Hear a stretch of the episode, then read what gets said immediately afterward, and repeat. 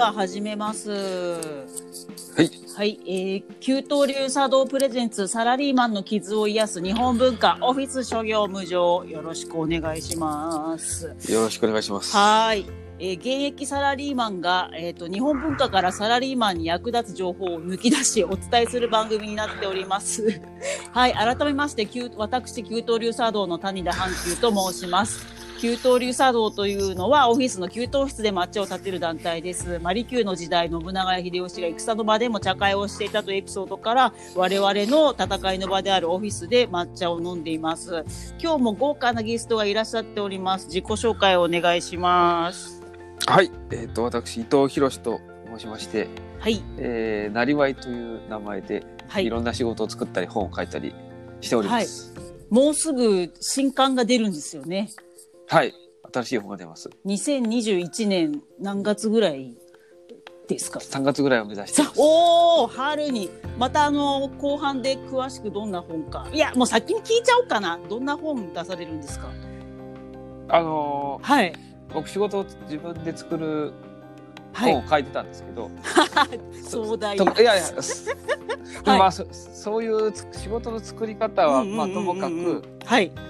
なんかもうちょっとこう、なんか防御力を高める本を書こうと思いまして、もともとはねカタカナでなりわいっていう新しいそうですね。概念で、まあ、い1個が5万円ぐらいにしかならなくても、そういう、あ3万でしたっけ？いろんなお仕まあ、事5万でもを、10万ではい。も、いろいあろ。の、いろんなネットワークで、一つの組織で何十万もらおうとするからやむんで、いろんななりわいをもとっていうのが、まあ最初に書かれた、この本がまたバカ売れしまして、今もう文庫本になって海外でも売られているという。海外、あ、韓国ね。韓国で。あ、韓国だ、韓国だ。はい。はい。その最初、なりわいってカタカナで、なので。今回もその四カタカナの4ワードにあまだ言わない方がいいのか知らんけどそう、その、その予定、その予定。予定で、はいだからなりわいを作るみたいなののだ最新刊が一体どの4文字になるのかはまたまたあ、の解禁されたら、あのご紹介したいと思ってます。そんなはい。そのあのカリスマ、えっとライター ライターじゃねえな。あの面白い本を作ってる伊藤さんとともに今日は、えっとちょっとですね私が大好きな、えージャニーズ事務所東京乃木坂にあるんですけどもそのジャニーズ事務所のそばにあるサントリー美術館で開催中の美を結ぶ美を開くという展覧会について今日は語りたいと思います。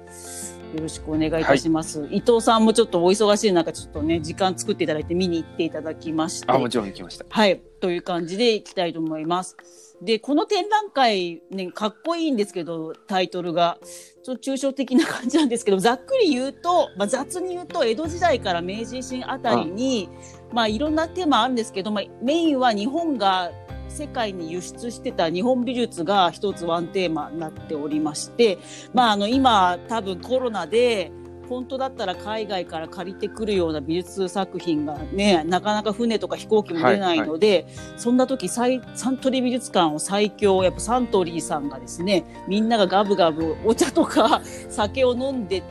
お儲かったお金でものすごい所蔵品を持っていまして、なんと全部サントリーが持っているものなのにすごい展覧会ができているという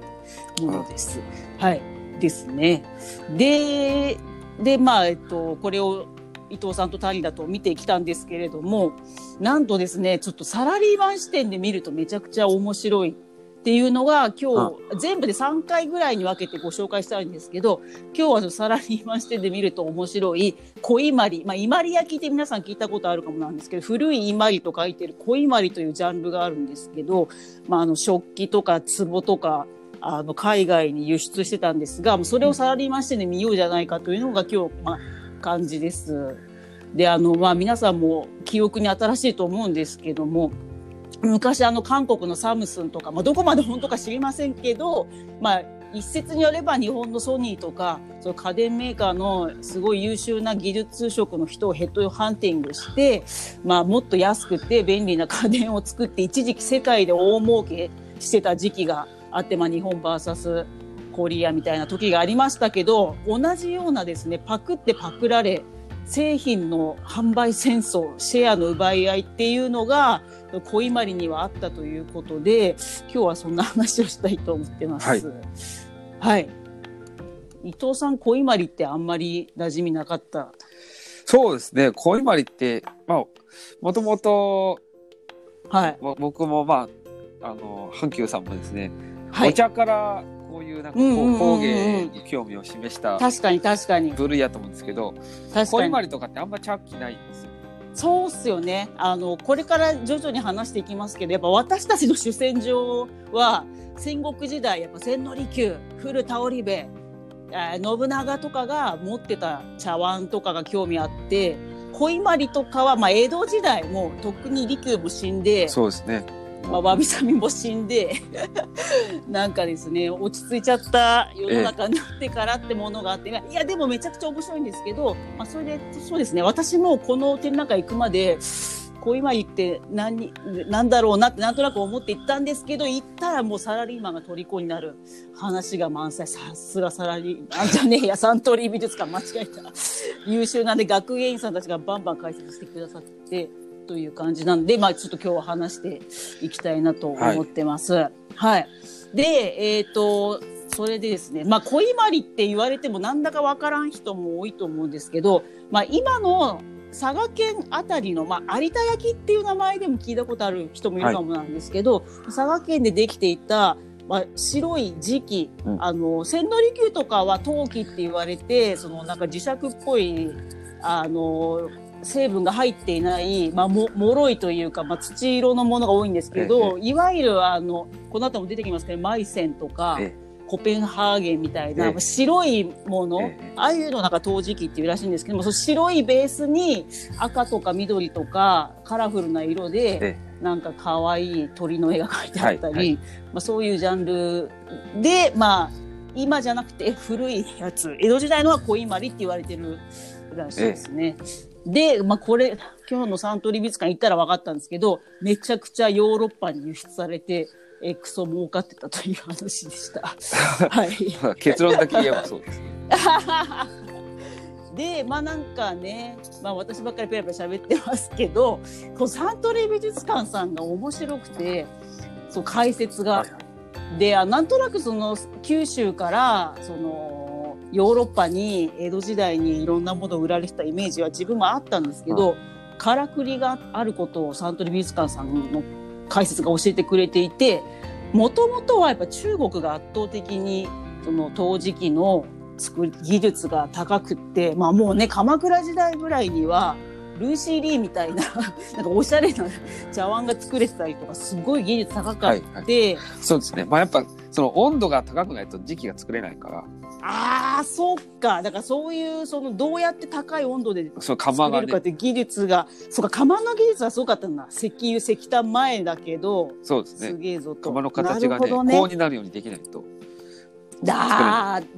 まあ、なかなかね、それを日本人は分かってなく、まあ、ねあのの、そうっすよね。漫画の表現物とかでも、その、いわゆる朝鮮戦争で秀吉が狂ってみんなに朝鮮行かせた時に、うん初めてその朝朝鮮もね、日本より技術高かったから、こんな登り窯っつうので焼いてんのかみたいにね、分かったりしたみたいなシーンがあったような、なかったような、あるんで。ですすけど、だからやっまあ、とにかくそうですね。テクノロジーが進んどったのうううで。そういうことですね。まさに。だからそうそう。まあ日本は当時は、まあ、中国憧れてたけど、まあちょっとまあまだ低い温度で焼いてたと。まあ千利休の激わびの茶碗とかもまあ低い温度で焼いてたところ、まあ中国がもうぶっちぎりで、もう本当工業製品みたいですよね。もうエンペラーが指示してバンバン。やってて、まあ、み、皆さん今だからね、あの、コペンハーゲンどうのとかね、おあの、マダムたち好きですけど、真っ白な陶磁器が焼けたのは中国だけだったんですよね、昔は。で、ヨーロッパの人はこんな真っ白いうん陶磁器持ってねえわっつって憧れて高い値段で買っていたんだけども、うんここでサントリー美術館が教えて、タレコミを教えてくれたのが、まあ、皆さんご存知の通り、えー明から清に、まあ、帝国が移るときにぐちゃぐちゃになって中国本土がまあやっぱそうですね。大変ですよね。ね、国が変わるっていうかそういう選んで、もう 焼いてる暇がなくなって、で、オランダ商人がね、まあ、あの、鎖国したっつってるけど、江戸幕府とはうまく仲良くしてて、あれですよね、まあ、あの、あんま宗教の営業しないから、俺たち貿易しようぜっつって、その九州に来てたオランダ人が今、中国マジ生産ストップしてっから、お前ら似たようなの作ったらバカ儲けできるぞみたいに教えてくれたんですよね。そうですねそ。の佐賀の人に。あ、それは全部サートリ美術館が教えそうですね。てくれました。我々も。まあ、オランダ商人はその情報を持ってて、どうやら佐賀佐賀はそういうのを作る能力があるっぽいぞと。そうそうそうそうそうそう。そういうのはやっぱり知ってるわけですよ。それありますよね。まあ、いわゆる私たちがその茶道で使ってるなんかイガイガしたイガ焼きとか、ああいうのって時期じゃなくて陶器の方なんですけど、信楽とかのね、渋いやつは。でも佐賀県は、その当時の佐賀県は、まあもうそういう白く焼けるさ、あの、土が見つかっていたという。そうですね。でオランダ商人さすがっすね。だこいつら今はなんか芋っぽいもんつ、芋っぽいもんつうか、国内向けに作ってるけど、今こそその中国が死んでるから、な奪い取ってやれシェアをみたいなね。まあ、ついで我々もも儲けさせて。そうそうそうそう、結局はそういうことですよ。高くして。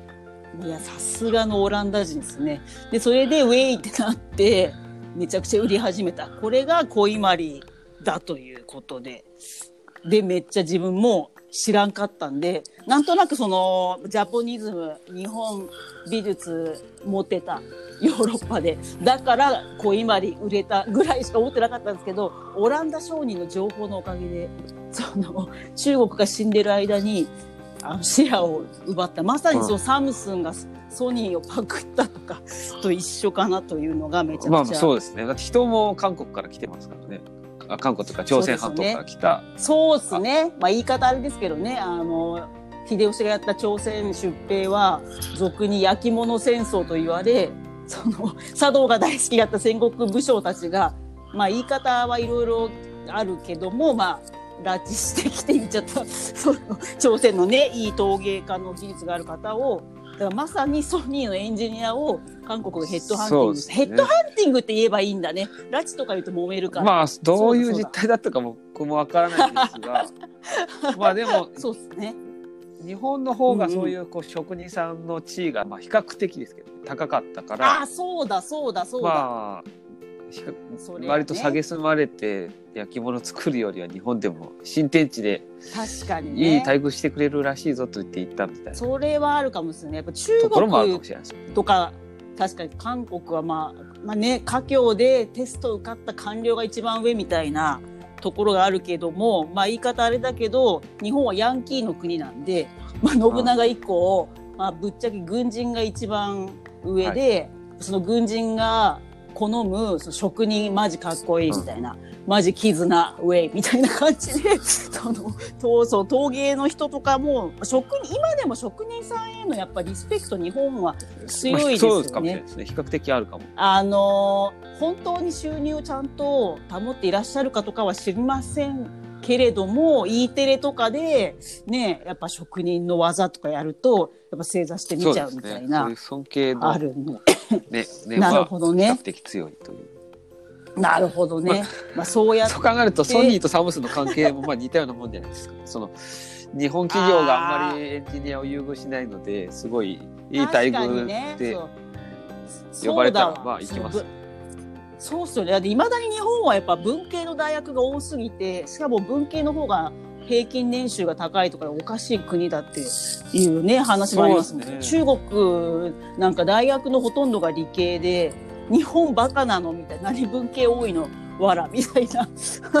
今となっては言われているという。実際研究者まして待遇が悪いのでそれだわ。だから今だからいろいろあって日本が逆になってきているというのはあるんだけども、まあ、とにかくですね、当時その隙間産業で、あの、その、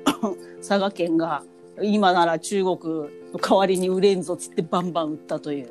いや、この話がね、すごい面白かったし、あの、今後、今もね、なんか無印良品のパクリみたいな中国で、その、そのとか、まあ昔だったらクレヨンしんちゃんパクられたけど、パクった側が訴訟に勝ったとか、憤ってましたけど、まあいいつでもパクリパクられっていうのはあったんだなっていう。そうねまあその、そう。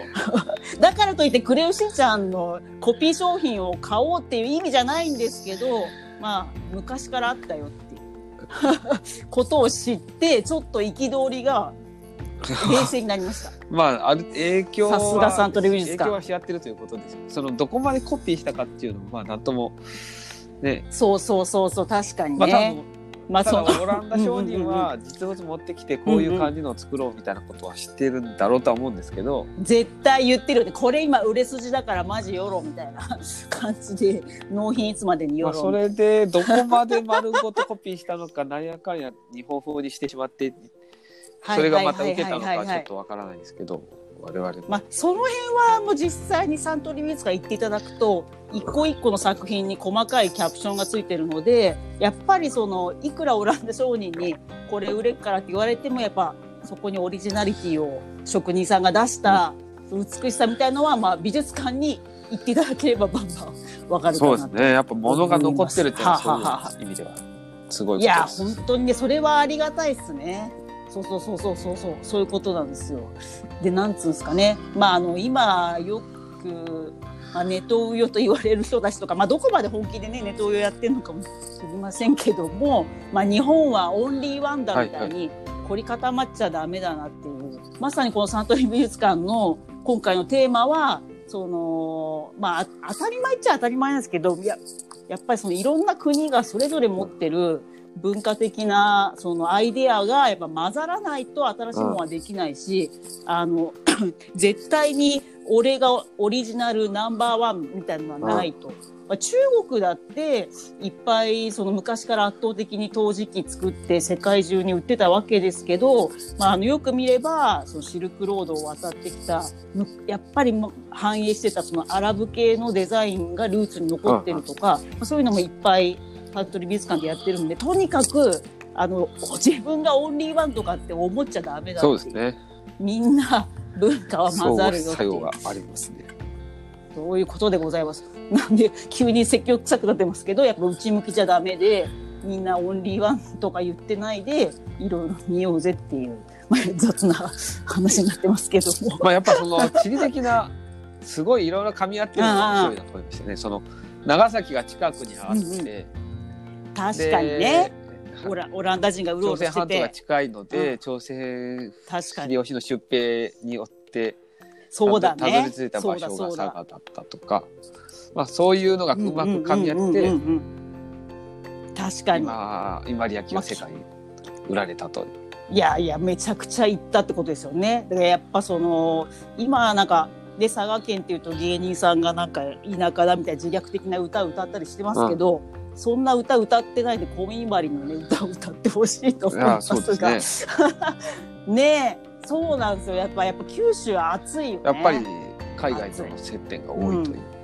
ところは、いやまあ本当本当本当そこはかっこいいなと思いましたね。そこをねいっぱい買ってるサントリーさんも面白いなと思いましたね。はははは。それでちょっとまたロイヤルコペンハーゲンの話をし始めるんですけどもまあ皆さんご存知かどうか知りませんけども、まあ、今やっぱ70代ぐらいのマダムたちロイヤルコペンハーゲンとか大好きだと思うんですけどあれはですねだからそのもともと中国がすごい素敵なその真っ白な模様ついた食器をヨーロッパに売っててそれに憧れてめちゃくちゃ頑張ってどうやったら白くなんだべかっつってその辺境の地である西ヨーロッパや北欧の人たちが頑張って作って、真似してやっと100年200年後に作れるようになったみたいなものなんでそのマダムたちがねそういう輸入した食器をわざわざ買ってるのを見ると滑稽に思えますね。まあ 急にマダムのディスりに。いや、うちの母親とかまあ好きな方多いう昔、うん。あと結婚ええ好きで物に出がち、そうですね今は知らんけどね。うん。だからそんな金もあるんだったら、恋まりコレクションまあまあしろよ。そうなんですけど まあ、本当は慶徳鎮のアンティークが一番のルーツだと思いまなすけど。かなかねそうそうそう。買いやすさじゃしどそうそうそう どこまで知ってんのかお前って話ですよね。そうだからぐるぐる巡って辺境ある意味やっぱ中国が中心で日本人はね自虐的だからすぐ田舎者の島国のものと思ったけど冷静に考えるとずっと世界の中心だった中国にかなりご近所にいる島国なんで そんな北欧とかイギリスに比べたらクソ都会なんですよ我々の方が。まあ、まあまあ見方を変えればね。でそのマダムたちはそれをどこまで分かった上であえてあえてロイヤルコペンハーゲンを買ってんのか小伊万里はもう集め切ったからコペンハーゲン来てるのかそこしっかりしろよっていう。ことなんで皆さんもねロイヤルコペンハーゲンをお父さんお母さんが持ってたらそれ全部売って小伊万里に変えましょう。そんな話なんかいっていうことなんですけれどもというわけでですね一旦そのサントリー美術館あの、えっと、点を見たあのその1は今日はこれぐらいにしたいなと思ってます。えっ、ー、と、その2、その3とか、どんどんやっていきたいなと思ってるんですけど、その2はですね、あ鍋島焼き、鍋島藩の、えーと、焼き物、やっぱ江戸時代の熱いジャンルなんですけど、今度はこれをあのまたサラリーマン視点で伊藤さんと語りたいと思ってます。あ、あの伊藤さんはサラリーマンではありません。今 すいません、はい、ややこしくて、はい、今はね、今はあの元のねルーツには根っこにはというわけで今日は一旦これで終わりたいと思います。で伊藤さんなんか他にもお知らせ事などあればぜひぜひお願いします。まあお知らせ事はないんですけど。はい。はい。あれ床張ったりとか。あまあまあ日常的に。ああお知らせ事そうですね。はい、海外。うんうんうんうん。海外ものだと。海外。おうおう今年や予定してるのはなんかモンゴルから羊毛の断熱材を持ってきて売る仕事をしようかなと思ってます。おお、2021年はモンゴルなりわいが爆誕そうですね。まあ今までもやってらっしゃいましたけど、はい、羊の毛で家を暖かくしようみたいな話です。おお、やばい激アツじゃないですか。なるほど。なので皆さんあのカタカナなりわい伊藤さんで検索するとどんどんモンゴル情報も出てきますのでよろしくお願いします。オランダ商人に見習って、はい海外の本当ですよ。ということですね。あ、本当ですね。はい、そういうことでございます。はい。あと、まあ、給湯流茶道からも告知させてください。えっ、ー、と、給湯流茶道ツイッターやってますので、ぜひ給湯室の給湯に流れる茶道で検索していただいて、フォローいただけたら嬉しいです。あと、いっそ、伊藤さんもですね、給湯流茶道の方でヘッドハンティングしました。新しい事業も始めました。ロンティと言い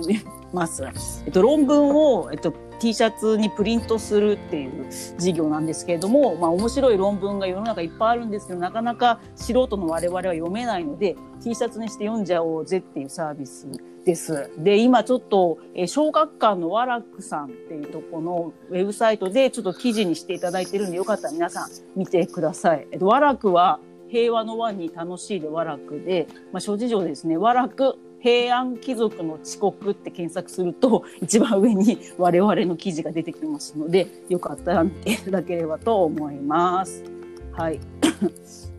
で、まあ今日の番組の感想やあのこの辺間違ってるよわらみたいな話もありましたら、まあ、多めに見ていただいてお便りを送っていただければと思います。ハッシュタグオフィス諸行無常でツイッターに投稿していただくか、あと最近メールアドレスもありますのでメールでもお待ちしております。オフィス諸行無常 at gmail.com なんですけど、オフィスは英語で OFFISE で商業無常は頭文字だけで SGMJ となっております。三菱なんとか銀行的な感じで。はい。というわけで今日はここまでとさせていただきます。えー、給湯流茶道プレゼンツサラリーマンの傷を癒す日本文化ラジオオフィス諸行無常でした。伊藤さん今日はありがとうございました。はい、ありがとうございました。はい、失礼します。